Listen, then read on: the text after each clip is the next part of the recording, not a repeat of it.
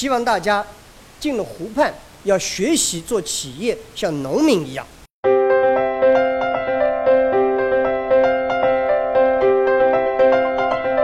农民开天，有丰收年，有灾难年，做企业永远有好有坏的年份，这没什么大大不了的。好的时候准备不好的时候，不好的时候准备好的时候。经济是有波动的，做企业一定是有波动的，是在经济状况不好的时候才诞生真正了不起的企业精神。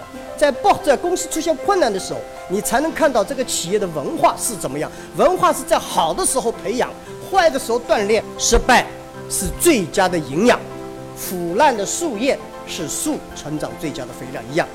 我们不仅要反思自己的过错，更要分享自己的过错。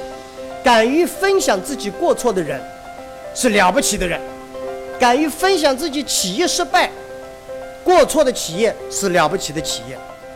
如果你的企业未来三十年没有全局观、没有未来观、没有世界观、全球观，你的企业一定会越来越累。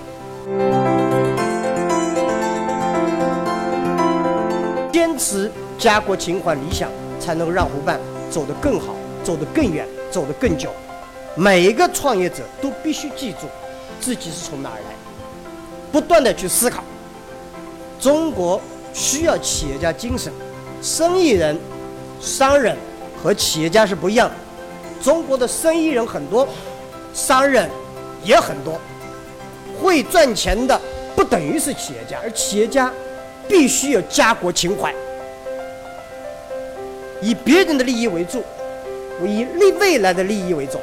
创业者的成绩单时刻体现在对社会的价值上面去。记住，我们湖畔的成绩单是整个湖畔大学创造多少就业、多少税收，我们为社会创造的价值，这是湖畔大学的毕业证书。